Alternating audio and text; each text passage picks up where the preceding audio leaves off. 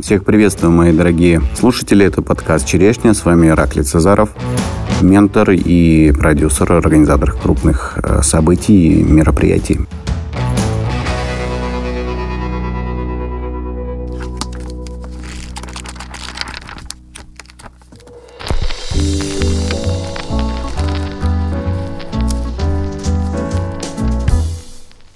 Книги всегда попадают в наши руки не случайно, и сегодня я хотел бы поделиться с вами а, очередной книгой, которую прочитал а, буквально несколько недель назад.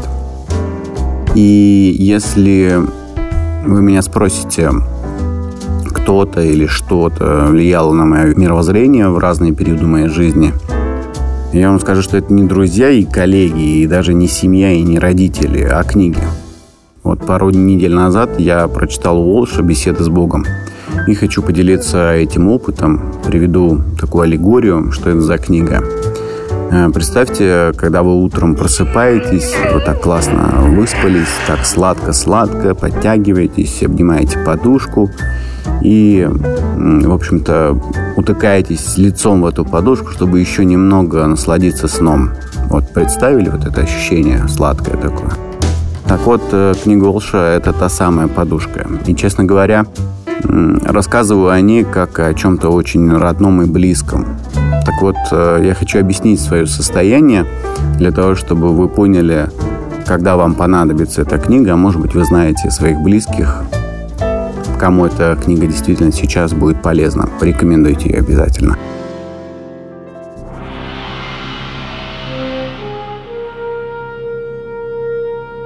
Год назад э, стремительно на моих глазах начал рушиться весь мой мир. Что вы понимали, стремительно это когда в один день срываются все контракты, выгоняют из дома, в котором ты жил много лет и наслаждался видами из этого дома. Арестовывают все твои счета, и вот э, это, этот пресловутый оптимизм, э, будь на позитиве, все, ко всему относись с позитивом, вот, этот оптимист летит к чертям собачьим. Тебя растягивает эта ситуация, как азиатский тренер растягивал Жан-Клод Ван Дамма в шпагат. Алды помнят, надеюсь, этот фильм с Жан-Клодом Ван Дамом, где у него все мышцы и сухожилия трещали по швам. Вот момент краха моих мечт и понимания иллюзорности бытия я пытался ухватиться хоть за что-нибудь. Это как лететь с дерева и пытаться зацепиться за ветку, и вроде бы вот э, она зацепка, а ветка снова ломается, и ты летишь вниз, и пока летишь, пытаешься уже применить все полученные навыки и опыт, чтобы хоть как-то спланировать свое падение. Я летел очень долго, и все мои попытки были тщетны. Ветки, за которые я хватался, они ломались парашют э, рвался, ну, вы понимаете. Я решил, что это какая-то кара небесная, карма, сглаз, проклятие. И все это вместе взятых. И еще вдобавок кукла Вуду. Кукла Вуду. Чтобы вы понимали, я пошел к психологу. Тут э, он сказал, бегай в безопасное место каждый день. И, в общем-то, я так и начал делать. Бегал. Э, безопасное место, медитировал там, думал. Э, в общем-то, в итоге убежал из Крыма, добежал до Новороссийска, бегал там, потом побежал в Тбилиси, бегал под Тбилиси, побежал по горам и лесам в разных городах Грузии. Потом вернулся в Крым, бегал там, потом убежал в Москву и продолжал эту беготню. И, конечно, вся эта беготня сопровождалась попытками запустить какие-то проекты, снять фильмы, хоть как-то сбалансировать э, это падение. Но об остановке этого падения и речи не было. Летел прям в Тартар, в Марианскую впадину. Сохранял ли оптимизм? Ну, еще как. Утро у меня начиналось со слез. Это самый слезливый год в моей жизни, наверное. Потом спорт, медитация, йога, опять слезы, холодный душ. И вроде бы восстановлен, вроде бы можно жить дальше. И полдня э, только тратишь на то, чтобы войти в этот ресурс. Потом два часа попыток выбраться и очередное падение. Провал за провалом. Один за одним, и попытка, и снова провал. Что происходит, блин, как я из такого супер успешного, победоносного чувака попал в такую воронку? Вот такими вопросами я задавался. Ну, в общем-то, хотел отшельничества, наверное, я его и получил сполна, и много месяцев нахождения в таком и в поиске такого безопасного места я пребывал. Книга за книгой, тренинг за тренингом, поиск социума, который мне поможет, тренеры, наставники, коучи, все тщетно. И все то же состояние. То ли я притягиваю таких же, а, то ли вокруг так много людей с такой же ситуацией. Никто не дает руку помощи, все в один, все в один момент как-то щелкнуло. И я остановился. Остановился и сказал, помогай сам. Не жди, не проси, не хоти. И вот именно это состояние оказалось дном. Тем дном, на которое я залег, я остался в стабильном таком состоянии помощи. Ирония, кто бы помог бы мне, да? И в итоге я решил сам помогать. Оказывается, можно помогать не деньгами, можно помогать присутствием, словом, взглядом, наблюдением. И даже этот подкаст, в принципе, это то действие, которое я решил делать для того, чтобы как-то помочь людям, которые это слушают.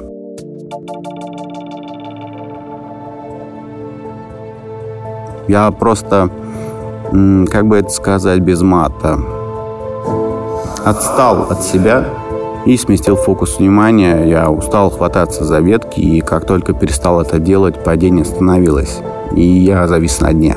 Было очень много книг, много мыслей, и в конце концов пришла именно эта книга Волша. И скажите, вы когда-нибудь плакали и смеялись одновременно? Вот с этой книгой я испытывал это чувство одновременно, и вот что я вам скажу, помогая людям, я слышал раз за разом одну и ту же коренную проблему. Мы не верим в себя. Мы готовы верить кому угодно, а, доверять кому угодно, но в себя мы не верим. Или этой веры хватает на один маленький импульс, и стоит э, прохожему кинуть в ваш адрес критику, как сразу рушится эта вера. Я это понимал и начал работу над укреплением веры, и книга мне многое что раскрыла. Я читал ее, будто сам написал. Как и автор, я вел до этого диалог э, с самим собой в блокнотах и периодически думал, что по мне плачет психбольница, а оказывается, я не один такой. На сегодняшний день я ежедневно веду такие диалоги в переписке с Богом, да, теперь я говорю не самим собой, а с Богом, потому что Бог внутри нас, внутри каждого из нас. И, возможно, кто-то скажет, что у меня голова не в порядке и надо лечиться, ну, мне, в принципе, похрен. Мне так хорошо, значит, это и есть хорошо. Кстати, вот недавно смотрел фильм «О чем говорят мужчины», и там была шикарная реплика главного героя. «Хорошо – это никогда правильно» когда хорошо. Поэтому уже можно наплевать на правила и мнения и просто делать так, чтобы самому себе было хорошо. Помимо того, что веду записи в блокнот, э, есть у меня еще такая практика. Много лет назад пробовал, особенно мне зашла, так как я очень люблю браслеты. Практика помогает следить за состоянием, позитивным состоянием. Надеваешь браслет, такой удобный, чтобы можно было всегда и везде его носить. И в тот момент, когда начинаешь испытывать страх, гнев, разочарование, ну и любую другую негативную эмоцию или мысль, э, переодеваешь браслет на другую руку. Таким образом, ты начинаешь следить за своими мыслями и эмоциями. Забавно, как поначалу э, я раз 40 за день э, переодевал этот браслет. Но суть практики – выработать привычку следить за своими эмоциями Тут э, важный момент не подавлять эти эмоции, а проживать в наблюдении за ними и делать выбор, нужна ли тебе эта эмоция, хочешь ли ты ее проживать э, здесь сейчас или нет, и почему. В общем-то, как вам э, известно, чтобы выработалась привычка, нужен 21 день. Но вот с этой практикой ровно столько нужно и прожить. Э, носишь браслет 21 день на одной руке. Если пропустил негативную эмоцию и не отследил ее, меняешь э, браслет на другую руку переодеваешь, и счетчик не обнуляется. Меня эта практика веселила и удивляла. Расскажу пару моментов. Э, в первый же день, когда я начал эту практику, я сел за руль, ехал на работу, и мне позвонила мама, и, ну, начал, в принципе, как любая мама, ругаться и жаловаться, что я давно не звонил и забыл ее.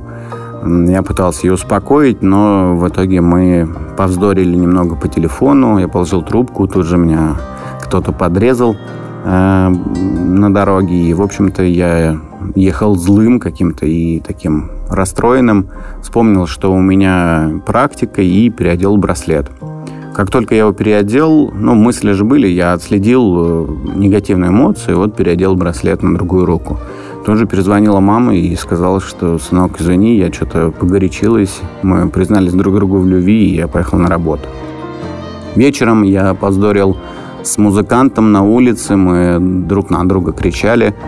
Э, он не слышал меня, я не слышал его, и, в общем-то, мы разошлись в разные стороны.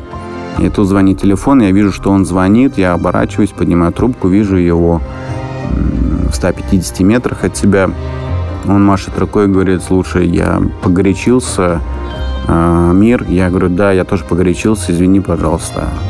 Он говорит, и ты меня извини. Буквально проходит э, несколько минут, я спускаюсь э, в лифте, какие-то мысли такие негативные, что я устал, что как меня все задолбало. И я поймал эти мысли, опять переодел браслет, и тут звонит мой друг, мой товарищ, и говорит, слушай, что захотелось позвонить тебе и сказать, Э, что все хорошо, люблю тебя, ты мой дорогой друг, и я тебя люблю, ответил я. Вот такие забавные истории, их было куча, их было много-много-много раз повторялось, как только я менял э, руку, переодевал браслет с одной руки на другую, когда отлавливал вот эти негативные эмоции, сразу ситуа- ситуация менялась, находились э, люди и знаки, которые возвращали меня в позитивный настрой и веру в себя. Попробуйте последить за своими эмоциями и дайте обратную связь в комментариях. Очень интересно, какой у вас будет опыт. Ну и под конец этого выпуска, э, пожалуйста, взгляните в зеркало, где бы вы ни были сейчас, дома или в машине, или идете по городу, найдите свое отражение и скажите ему, глядя в глаза, «Я люблю тебя». И крепко-крепко себя обнимите. Сделайте это ради себя. Не стесняйтесь любить себя. Вы и есть мотор, вы и есть любовь. Обнимаю вас всем сердцем. С вами подкаст «Черешня». До новых встреч. Пока.